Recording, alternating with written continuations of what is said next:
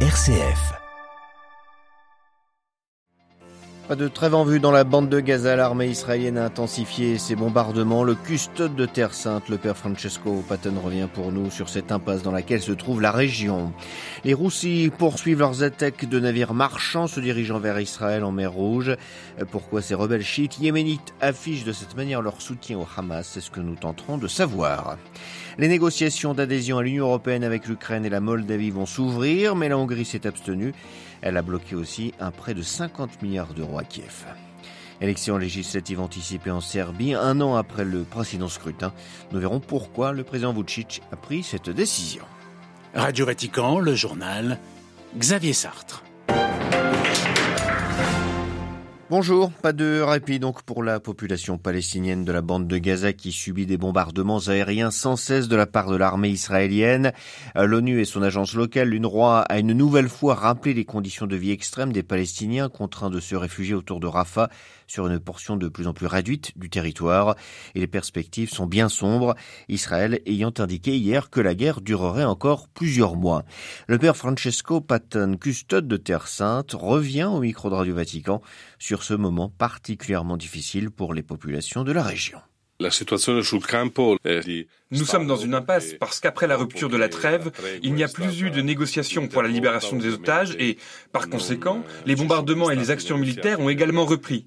Nous ne voyons pas de perspective, pas d'issue. En fait, le risque que je vois est que si nous continuons ainsi, le nombre de morts augmentera à nouveau d'une manière terrible cette situation absolument terrible à Gaza, même pour la petite communauté chrétienne, grecque, orthodoxe et catholique qui y est présente, a des répercussions dans tout le pays. Les répercussions que nous voyons, par exemple du côté israélien, sont en fait la rupture d'un équilibre de coexistence entre la composante arabe israélienne et la composante juive israélienne en Israël.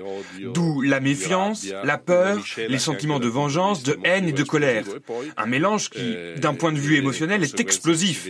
Les conséquences sont visibles dans les territoires de l'autonomie palestinienne, ce que l'on appelle la Cisjordanie. Même là, depuis le début du conflit, plus de 300 Palestiniens ont été tués. Le père Francesco Patton, custe de Terre Sainte. Plus fervent soutien d'Israël, les États-Unis, dont le discours s'infléchit de plus en plus. Le conseiller à la sécurité nationale de la Maison-Blanche, actuellement à Tel Aviv, estime qu'il ne serait pas juste qu'Israël occupe la bande de Gaza sur le long terme. Déjà hier, Jack Sullivan avait demandé au gouvernement israélien de cesser au plus vite la guerre contre le Hamas et de mieux protéger les civils palestiniens, sans grand succès jusqu'à présent. Cette guerre a des répercussions régionales, tout d'abord au Liban, où l'armée israélienne a lancé ce matin des tracts au-dessus d'un village du sud du pays pour mettre en garde les habitants contre toute aide au Hezbollah. Vous devez arrêter ce terrorisme pour votre sécurité, est-il notamment écrit sur cet avertissement. Depuis le 8 octobre, 129 personnes, dont 91 membres du Hezbollah, ont trouvé la mort dans les affrontements sporadiques contre le mouvement chiite libanais et l'armée israélienne. Autre pays où la guerre entre Israël et le Hamas a des répercussions, le Yémen, où ce sont les rebelles roussis qui menacent le trafic maritime en mer Rouge. Les roussis sont même considérés comme une menace pour la navigation par le gouvernement américain qui affirme y vouloir faire face. Ce matin, ces rebelles ont tiré un nouveau missile contre un bateau où un incendie s'est déclaré. Alors pourquoi ces chiites, sans lien apparent avec le Hamas sunnite, ont-ils décidé de menacer les intérêts économiques israéliens? Réponse de Franck Mermier, chercheur au CNRS et spécialiste du Yémen. Les Houthis, ils ont euh, exprimé, euh, disons officiellement, le fait qu'ils euh, essayent ainsi d'alléger le poids des, des, combattants du Hamas en essayant d'ouvrir un front dans, en mer Rouge et surtout d'intercepter les navires qui alimentent Israël en pétrole ou en produits de toutes sortes. Donc c'est véritablement une attaque contre l'approvisionnement d'Israël pour essayer de peser sur l'économie israélienne tant que, euh, selon leur dire, euh, le cessez-le-feu ne soit pas appliqué à Gaza et que l'aide humanitaire n'entre pas à Gaza. Donc c'est une manifestation de soutien à, la lutte du Hamas euh, contre Israël, à la, lutte palestinienne en général. Et donc c'est un moyen pour eux de s'affirmer aussi sur le plan intérieur en, manifestant leur solidarité avec le peuple palestinien de manière concrète et aussi de manière régionale en montrant aussi leur, leur capacité de nuisance. Des propos recueillis par Olivier Bonnel. La pression russe sur l'Ukraine ne faiblit pas l'approche de l'hiver. 14 drones russes ont été abattus la nuit dernière, affirme l'armée ukrainienne. Ils visaient des infrastructures dans les régions de Mykolaiv et de Kherson dans le sud, de Klemensky dans l'ouest et de Poltava dans le centre. Pour parer ces attaques qui se sont multipliées ces dernières semaines, les Ukrainiens vont disposer prochainement d'un nouveau système de défense antiaérienne patriote fourni par l'Allemagne. Lueur d'espoir pour l'Ukraine dans cette guerre, les 27 ont accepté hier soir d'ouvrir avec elle des négociations d'adhésion. La Hongrie, réticente, a opté pour l'abstention, mais son premier ministre Viktor Orban a toutefois jeté un froid en bloquant dans la nuit une aide financière européenne de 50 milliards d'euros à Kiev, une aide pourtant essentielle pour les Ukrainiens qui ne sont pas sûrs d'obtenir par ailleurs une autre aide américaine cette fois de 61 milliards de dollars. Retour sur ce refus de Viktor Orban avec abus Budapest, Daniel Psini.